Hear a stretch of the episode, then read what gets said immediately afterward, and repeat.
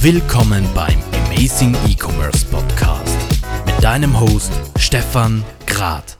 Um eine Marke in Österreich ist so bekannt und in aller Munde wie Leder und Schuh, gerade jetzt mit den neuen Marketingkampagnen, die wieder gelauncht wurden. Man hat es geschafft, eine Werbebotschaft aus den 80er und 90er Jahren wieder aufzugreifen, die für viele aber immer noch in der ersten Sekunde erkennbar ist. Und deswegen freut es mich heute wahnsinnig, mit der Karina Obern, das Kupta, der Leiterin der Webshops von Leder und Schuh, zu plaudern. Liebe Karina, vielen herzlichen Dank für deine Zeit. Es freut mich wahnsinnig, dass du mit dabei bist. Hallo Stefan, danke, sehr, sehr gerne. Freut mich, äh, dass wir uns austauschen und ich hoffe, ich kann euch ein paar spannende Insights geben, was sich gerade so bei uns tut. Da bin ich sicher. Viele kennen dich auch äh, von deinem Vortrag natürlich vom E-Commerce Day der letzten Jahre, aber für die, die dich noch nicht kennen, erzähl doch ganz kurz, wer bist du, was machst du und seit wann bist du jetzt bei der Leder und Schuh? Ja, mein Weg in den E-Commerce und in die Digitalbranche hat bei Julius Meindl bei der Kaffeegruppe gestartet. Und ich freue mich, dass ich jetzt bei Humanik und Shoe4You seit mittlerweile zweieinhalb Jahren äh, das Digitalteam unterstützen kann wie in unserem Fachbereich ist unser Team zuständig für den Webshop, wo alle Tools angesiedelt sind, Content, Produkt, alle Features, alle Weiterentwicklungen. Also ein ganz spannendes Feld, sehr dynamisch und es tut sich einiges bei uns. Also gerade dynamisch kann ich auf jeden Fall unterschreiben. Jetzt Du bist vor allem für den Bereich Webshop verantwortlich, aber natürlich bei einem Unternehmen wie dem euren, das nicht nur aus E-Commerce, sondern einfach auch aus dem Retail besteht. Gleich mal meine erste Frage. Wie geht's ihr mit dem Thema Multichannel, Omnichannel um? War das für euch eine Herausforderung oder war das eher so easy peasy, das, das geht schon mal? Also bei uns ist das große Thema ja Omnichannel. Wir sind stark im Filialsystem, das heißt Brick and Mortar ist ja das, woher wir kommen. Wir versuchen das ganz, ganz stark zu verknüpfen mit Online, also alle Kanäle wirklich eine 360-Grad-Ansicht. Jetzt ähm, zu Covid-Zeiten hat sich das ähm, erfreulicherweise oftmals als sehr positiv herausgestellt, dass wir da schon so weit sind. Es war natürlich schwierig aufgrund der Schließungen der Filialen. Wir sind aber mit dem Online-Geschäft sehr, sehr gut durchgekommen und konnten zurückgreifen auf verschiedene Omnichannel-Services, wie zum Beispiel, dass wir nicht nur aus einem zentralen Lager schicken, sondern auch aus Einzelfilialen und so die Verfügbarkeit gewährleisten konnten. Das war wirklich, ähm, wirklich hilfreich und ein toller Ansatz. Und durch die Vernetzung konnten wir das auch gut bei dem Kunden platzieren. Mm, absolut. Also ich glaube, da hat auch die aktuelle Krise vielen Unternehmen aufgezeigt, wie wichtig es ist, aus diesem Kanaldenken herauszukommen. Jetzt habt ihr auch vor kurzem gerade wieder eine Kampagne gestartet, Frag Franz. Äh, viele, die in meinem Alter sind, die kennen noch die originale Kampagne. Wie, wie geht's dir damit, wenn du euren Werbespot im Radio oder im Fernsehen siehst? Äh, du wirst wahrscheinlich auch noch die, die Originalkampagne kennen, oder? Ja, Stefan, eine Altersgruppe sind wir. Ich kenne noch die Originalen und finde es extrem cool, dass wir äh, so mutig waren, den Schritt gewagt haben und das wiederbelebt haben. Wir haben dem Ganzen neues Leben eingehaucht und sind wieder diesen Schritt gegangen, mutiger zu sein, stellen wieder den Service mehr in den Vordergrund, was auch durch Covid und die Krise Ergebnis einfach was ist, was unsere Kunden vermissen. Und ähm, so wieder äh, die Zielgruppe, die ich schon kennt, so wie uns beide und auch die bisschen jüngere Zielgruppe abzufangen mit neuen Sachen, mutigen Sachen, finden wir alle sehr, sehr cool. Ja, absolut. Also äh, man muss auch mal sich das trauen, natürlich, das zu machen. Ähm, für mich ist es ein Thema, Content ist ja gerade für den E-Commerce-Thema sehr, sehr wichtig, sehr, sehr relevant. Wie geht's euch damit, diese neue Werbekampagne auch im, im Shop zu nutzen oder einzugliedern? Ja, das war anfangs eine Challenge. Durch Franz kommt auch wieder ganz andere Richtung, ein neues Wording, neue Visuals auf. Wir finden es aber wirklich sehr gut und ich glaube, wir haben es gut umgesetzt, diesen Spagat zwischen Inspiration, neuen Themen und dennoch auch den verkaufslastigen Themen und das auch in der Personalisierung aufzunehmen war challenging, aber hat auch Spaß gemacht, mit den neuen Wordings zu spielen.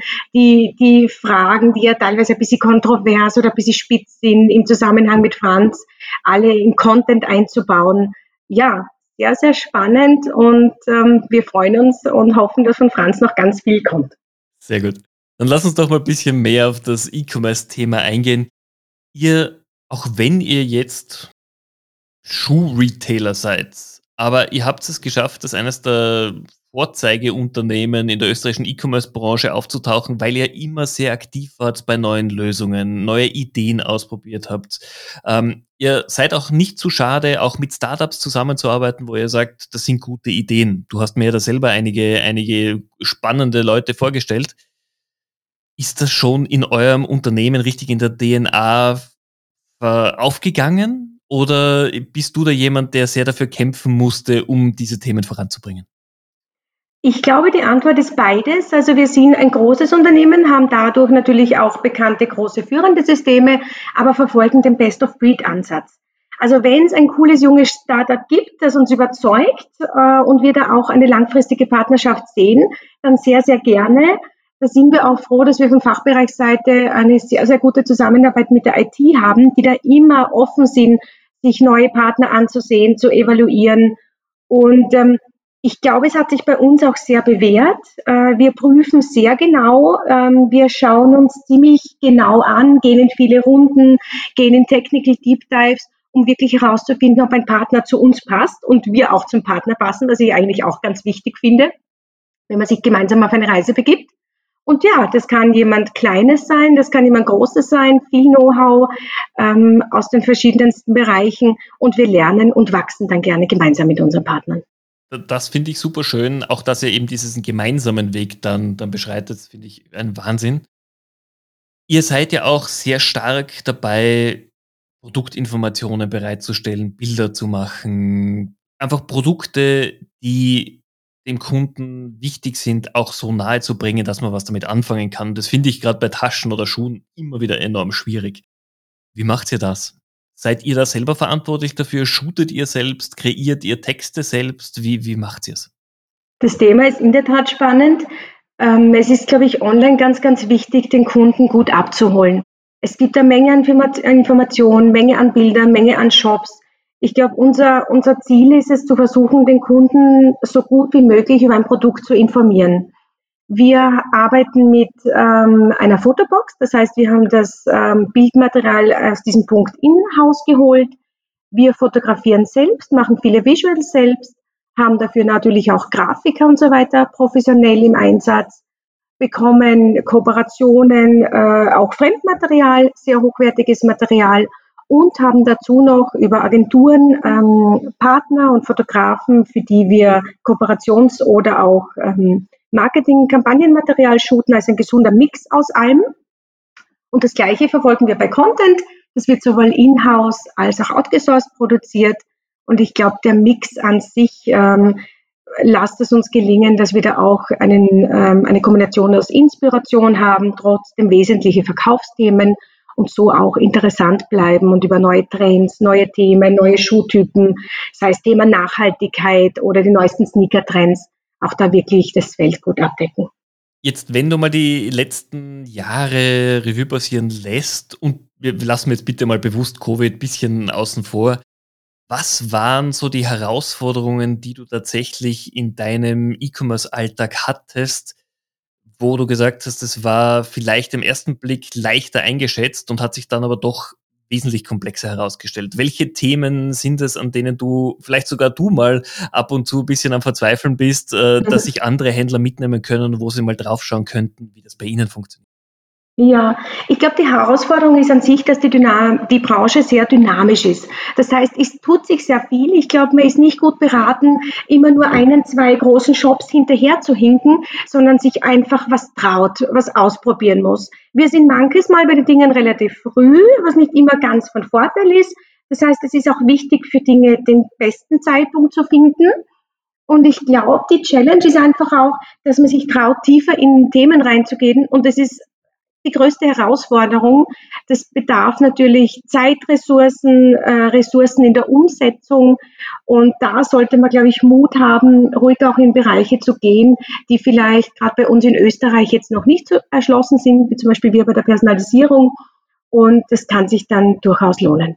Was sind die Punkte, an denen ihr gerade arbeitet? Was wird Neues kommen, soweit du es natürlich erzählen kannst? also wir können ja rechnen, das heißt die 150 Jahre stehen vor der Tür, da freuen wir uns. Mit Franz ist ja jetzt schon viel Neues gekommen, aber da tut sich einiges.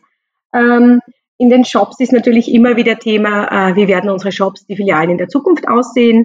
Und im E-Commerce ist weiterhin die Herausforderung, dass wir alle Themen, die Omnichannel betreffen, einfach gut abdecken, noch mehr machen, noch mehr vernetzen und all diese Mehrwerte dann auch unseren Kunden noch besser kommunizieren. Und wir werden sicher auch noch in der Weiterentwicklung einige Tools dazu nehmen. Ähm, bei den Customer Reviews möchten wir noch ein bisschen tiefer reingehen wir sind jetzt ähm, damit beschäftigt, wir haben ein, ähm, ein äh, Größenberechnungstool, also so in Richtung ähm, unterstützen den Kunden die richtige Schuhgröße zu finden. Auch da wird es noch Weiterentwicklungen geben. Ja, also viele spannende Ideen, viel Neues und wir haben Datendrang und ja, da kommt sicher noch einiges. Du hast gerade erwähnt, Bewertungen. Das ist ja ein Thema, das ich eigentlich jeden Tag mit Kunden von mir auch bespreche. Und da gibt es spannenderweise genau zwei Leger. Nämlich einmal, wir wollen diesen Content, wir wollen mit unseren Kunden in Kontakt treten, wir wollen deren Erfahrungen, um auch vielleicht Produkte oder den Vorgang zu verbessern. Und es gibt die Variante, nein, wollen wir auf keinen Fall, wir trauen es uns nicht zu oder wir haben Angst vor dem Feedback des Kunden. Ihr seid da immer schon sehr proaktiv unterwegs gewesen. Warum ist es euch einfach als Unternehmen wichtig, in diesen Dialog mit dem Kunden zu sprechen? Ja, auf jeden Fall. Dialog ist ganz, ganz wichtig. Wir kommen aus dem Brick and Mortar, das heißt, da ist der direkte Austausch mit dem Kunden ohnehin gegeben und das Gleiche versuchen wir auch online abzubilden. Und alle, die sich scheuen und sich denken, lieber keinen Dialog mit dem Kunden, der Kunde wird die Meinung ohnehin kundtun und wir gehen lieber den Weg, dass er das bei uns macht, wo wir auch wirklich in einem Review-Management auf das Feedback eingehen können, das mitnehmen können. Wir sind stark vernetzt mit anderen Abteilungen, wie zum Beispiel dem Produktmanagement. Das heißt, wenn da gesammeltes Feedback kommt und äh, wiederholendes Feedback, dann nehmen wir das auf, geben wir das weiter und versuchen so auch viele ähm, Ketten im Unternehmen, sei es in der Logistik, in der Produktentwicklung, Qualitätsmanagement, zu verbessern und das ist, glaube ich, der große Mehrwert, den die Reviews bieten, abgesehen von den Vorteilen, die man halt SEO-technisch hat und, und äh, vertrauensbildende Maßnahmen ja auch durch Word of Mouth und so weiter. Also ich glaube unbedingt ähm, Fraktion Feedback, ja, gerne. Ich, finde das so schön, dass du das auch so formuliert hast. Ähm, das unterstützt genau oder ist fast so eins zu eins meine Argumentation beim Kunden. Finde ich, finde ich sehr, sehr schön.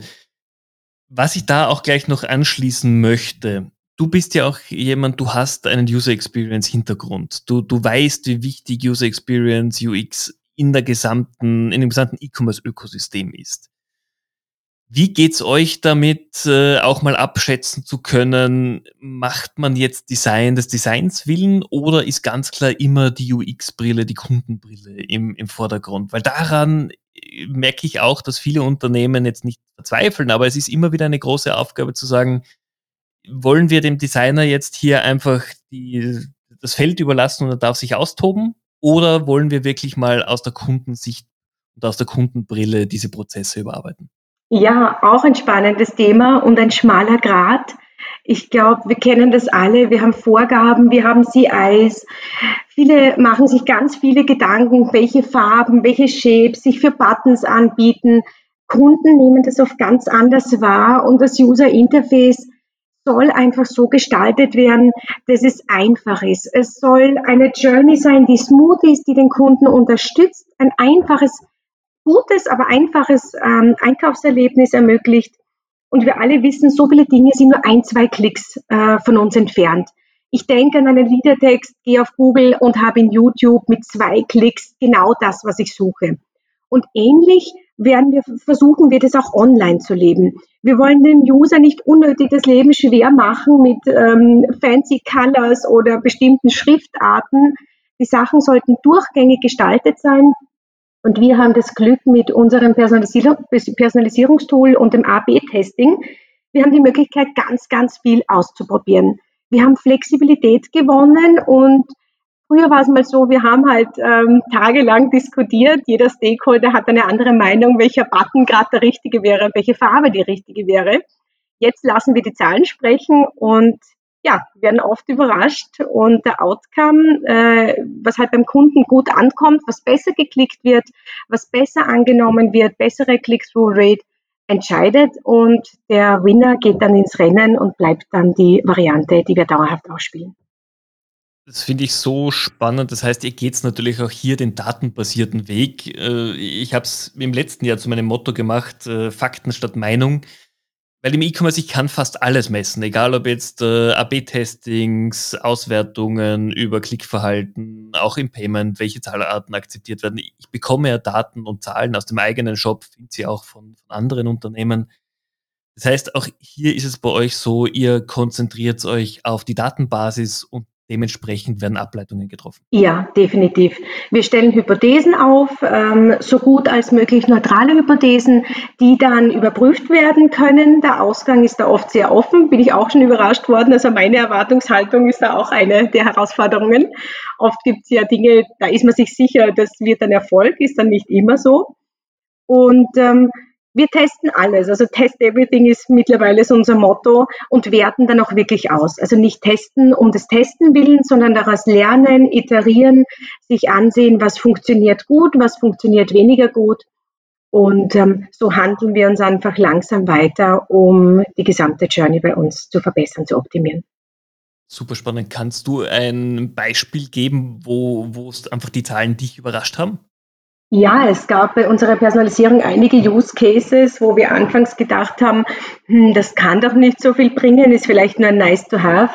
Der Beispiel äh, wäre zum Beispiel Inactive Tab. Also da gibt es ja ganz coole Sachen. Da können wir auf, ähm, auf Jahreszeiten, Saisonen, auf Wetter basiert, auf Kooperationen basiert, einfach im Inactive Tab ähm, mit Icons oder Textbar Sachen einblenden. Und da war ich sehr überrascht, dass doch doch der Outcome dann so gut ist.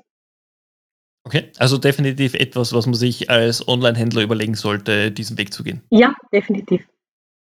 Jetzt ist es natürlich beim Thema Fashion, gibt es zwei ganz große Themen. Das ist einmal der Preis und einmal die Retouren, die vielen Händlern natürlich Kopfschmerzen bereiten. Ich glaube, ihr seid bewusst ein, eine Marke, die sagt, wir wollen nicht diesen Weg der Preistreiberei gehen, sondern Qualität kostet auch. Und der Kunde kann sich aber dann eben auch Qualität erwarten. Wie seid ihr damit zufrieden? Ja, ich glaube, ähm, das ist ein langfristiger Approach, der sich bewährt. Es gibt natürlich auch bei uns ähm, Aktionen, Promotions. Äh, wir nehmen ähm, natürlich auch die Black Week stark mit, keine Frage. Aber wir setzen doch das Haupt, Hauptaugenmerk auf Qualität, auf Service und so wie wir in den Stores den Servicegedanken leben, mit Beratung, mit äh, den Kunden an die Hand nehmen, wenn er das möchte, und äh, in der Schuhgröße beraten, im Bestand äh, da sein einfach, damit der Kunde das bekommt, was er möchte. So nehmen wir das auch online mit, mit Online-Größenberatung, verschiedenen Tools. Und ich glaube, das ist sehr, sehr wichtig, weil ansonsten wirst du als Website, als Händler relativ schnell austauschbar. Und ähm, über gewisse Preissuchmaschinen oder da gibt es ja die verschiedensten ähm, Möglichkeiten, die die User dann nutzen, wechseln dann User relativ schnell nur mal dorthin, wo der Schuh am günstigsten ist. Und ich glaube, das ist kein guter Weg, ähm, sich nur darauf zu verlassen. Gebe ich dir vollkommen recht. Man verzieht ja auch den Kunden und er ist es dann gewohnt, nur mehr zu Aktionszeiten im eigenen Shop einzukaufen. Also ich habe ein Beispiel, ich habe äh, bei MyProtein immer wieder Shakes und ähnliches bestellt und du kaufst dort nur beim allerersten Mal zum Originalpreis ein, weil du weißt, jeden zweite Woche gibt es minus 50 oder minus 40 Prozent. Natürlich warte ich genau auf diese Aktionstage. Nicht einmal wird es mir nochmal passieren, dass ich zum Originalpreis dort einkaufe. Genau, und ich glaube, das ist eine gefährliche Spirale. Der Kunde versteht das ganz, ganz schnell und da geht der Fokus dann stark in eine andere Richtung, ich glaube, die dem Händler einfach nicht gut tut ist ja auch dann eine andere Wertigkeit, wie man als Marke angesehen wird, ganz klar. Genau. Und weil du gemeint hast, dass ihr auch diesen, diesen Größenkonfigurator oder diese Größenhilfe einsetzt, das ist ja gerade im Fashion-Bereich etwas, um Retouren zu reduzieren und auf der anderen Seite gleichzeitig die Zufriedenheit des Kunden äh, enorm zu verbessern. Wie, wie war das für euch beim Einführen? War das etwas, wo ihr ein Tool genommen habt und es hat funktioniert? Oder habt ihr auch an dem sehr stark arbeiten müssen intern? Wir haben ja in den Stores einen äh, Fußscanner zur Größenvermessung. Das haben wir seit Jahren im Einsatz und das ziehen wir auch online mit. Und wir haben von diesem Anbieter für die Kunden, die noch keinen Scan haben, keinen Scan machen möchten, aus welchen Gründen auch immer, speziell relevant zu Covid, als ja die Stores geschlossen waren und auch gar nicht die Möglichkeit bestand, den Fuß vermessen zu lassen, haben wir ein entsprechendes Tool online eingeführt funktioniert sehr gut. Die Kunden nehmen es gut an, ähm, speziell im Sport-Fashion-Bereich, weil einfach diese ganze Fußvermessung stark aus diesem Thema kommt. Und ja, wie bei jeder Einführung eines Tools gab es da auch ähm, viel zu bedenken, viel vorab sich zu überlegen, wie möchte ich das einbinden, möchte ich das jedem User zur Verfügung stellen, möchte ich das eingeschränkt nur anzeigen, funktioniert das für alle Schuh, ähm, Schuhtypen. Also da gab es ganz, ganz viele Punkte. Wir sind zufrieden. Es gibt aber natürlich noch Verbesserungspotenzial und das wird auch wieder ein Thema, das bei uns jetzt für Q1 2022 auf der Liste ist. Was ich auch weiß, was ihr sehr, sehr gut macht, das kommt eben aus dem Filialgeschäft, ist natürlich das ganze Thema Loyalty. Ihr seid, glaube ich, eines der Loyalty-Unternehmen, die schon sehr früh damit begonnen haben, dementsprechend natürlich auch sehr weit verbreitet ist das Thema. Es ist aber für mich ein, ein Punkt, wo ich sage, es wird das Trendthema im Dachraum definitiv über die nächsten Jahre ein vernünftiges Loyalty-System aufzubauen, das offline wie online funktioniert. Was kannst du denn hier anderen Händlern mitgeben? Worauf muss man aufpassen? Was ist ein guter Use Case? Was funktioniert bei euch? Mhm. Loyalty, Kundenclub, also das sind nach wie vor ganz, ganz starke Themen bei uns, wichtige Themen. Ähm, wir machen das sehr, sehr gut, finde ich. Ich glaube, Key to Success ist, dem Kunden einen wirklichen Mehrwert zu bieten. Also die 20. Kundenkarte in der Geldtasche oder vielleicht in einer App. Ich glaube, das wird langfristig nicht mehr sein, das wird nicht mehr überzeugen. Es muss Vorteile geben, das sind nicht immer einfach nur Preisvorteile, sondern auch wirklich ähm, Content, der aus dem Bereich Inspiration, Trends kommen kann, was immer da zum Unternehmen passt aber einfach Themen, die ich dem Kunden am besten in personalisierter Form, äh, damit ich relevant bin, zur Verfügung stelle, in Kontakt bleibe, connected bleibe und auch eine offene Kommunikation habe und das auch gekoppelt mit gutem Kundenservice anbiete. Ich glaube, das sind ganz, ganz wichtige Punkte. Wie geht ihr denn mit Retouren um? Kann ich bei euch als Kunde meine online gekauftes Produkt auch in der Filiale retournieren? Ja, also Omnichannel leben wir auf allen Ebenen, auch bei den Retouren. Wir bieten den Kunden sämtliche Möglichkeiten an. Wir haben auch äh, vorgedrucktes Return-Label. Also wir sind da sehr äh, kundenfreundlich.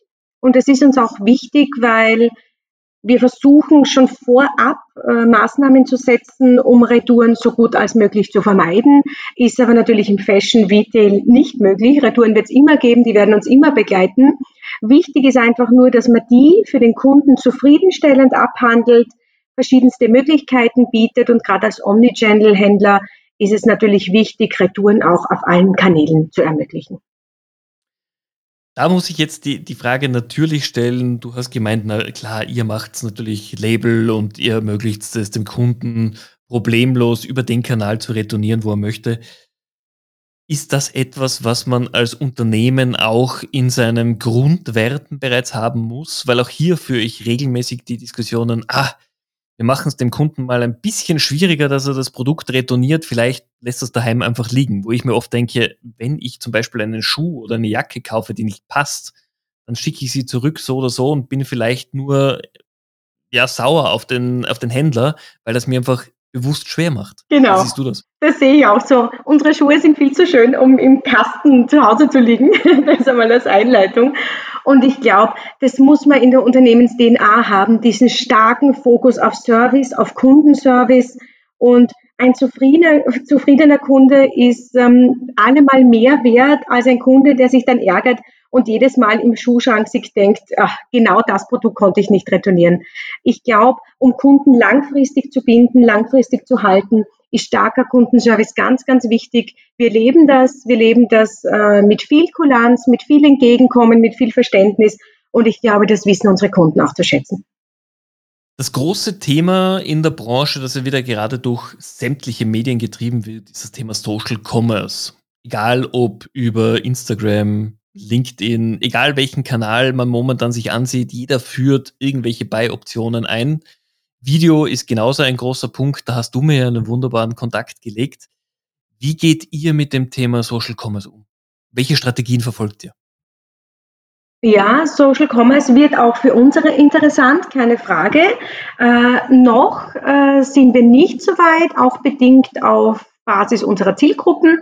Ich glaube, das sind wir in der glücklichen Position, dann noch ähm, ein bisschen warten zu können, aber grundsätzlich ja.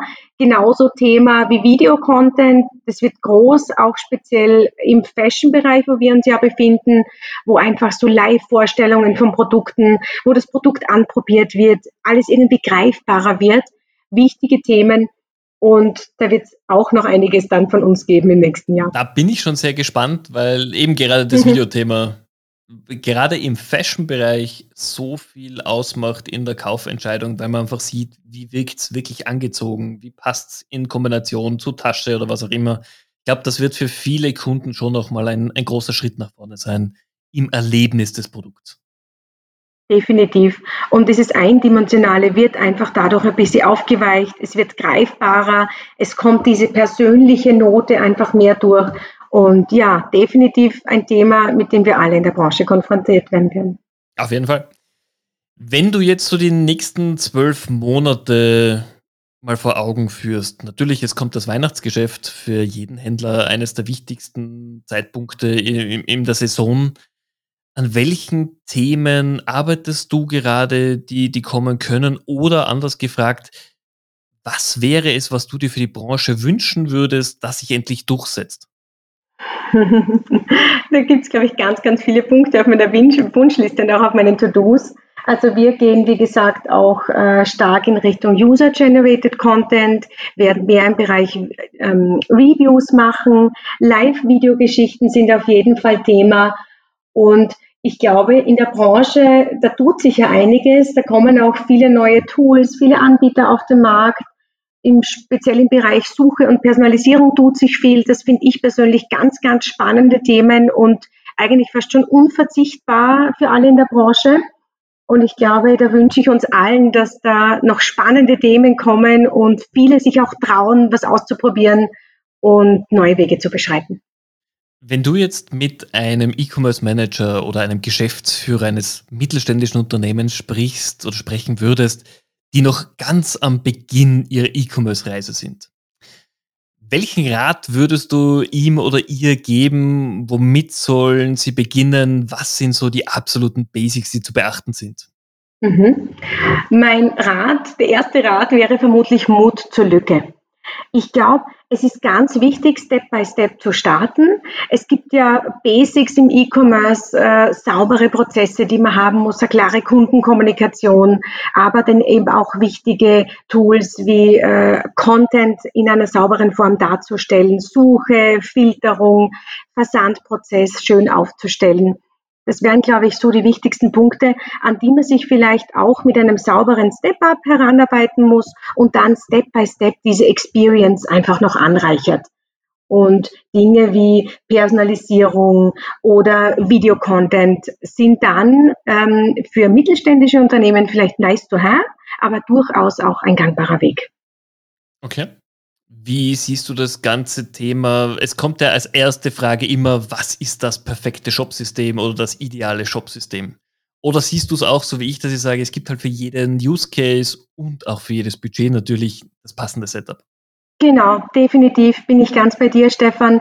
Es muss nicht immer die Ferrari-Lösung sein. Es kann auch eine Freeware sein, ein kleineres Shop-System. Ich glaube, es muss auf die Bedürfnisse des Unternehmens angepasst sein und ich muss ganz genau wissen, was möchte ich machen, wo geht die Reise hin, welche Ziele habe ich und anhand dessen würde ich das System wählen.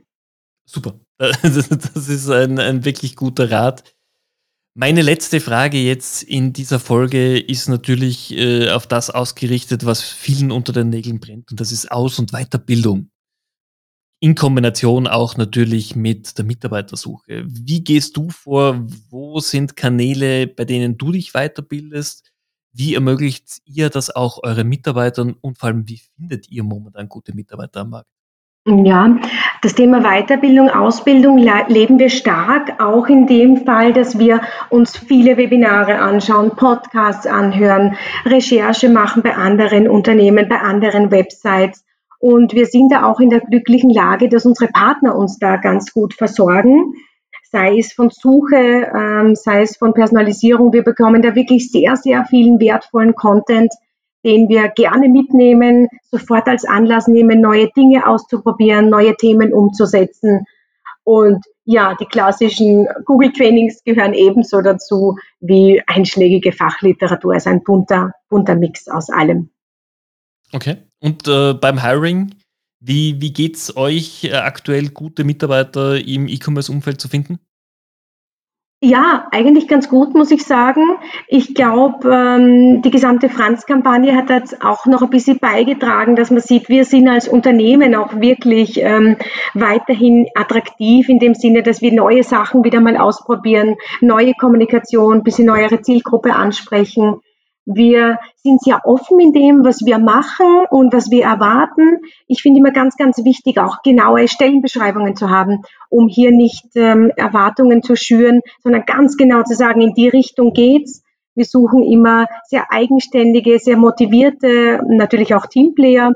Und da sind wir sehr, sehr froh, dass wir da auch wirklich ähm, tolle Personen in unseren Teams haben.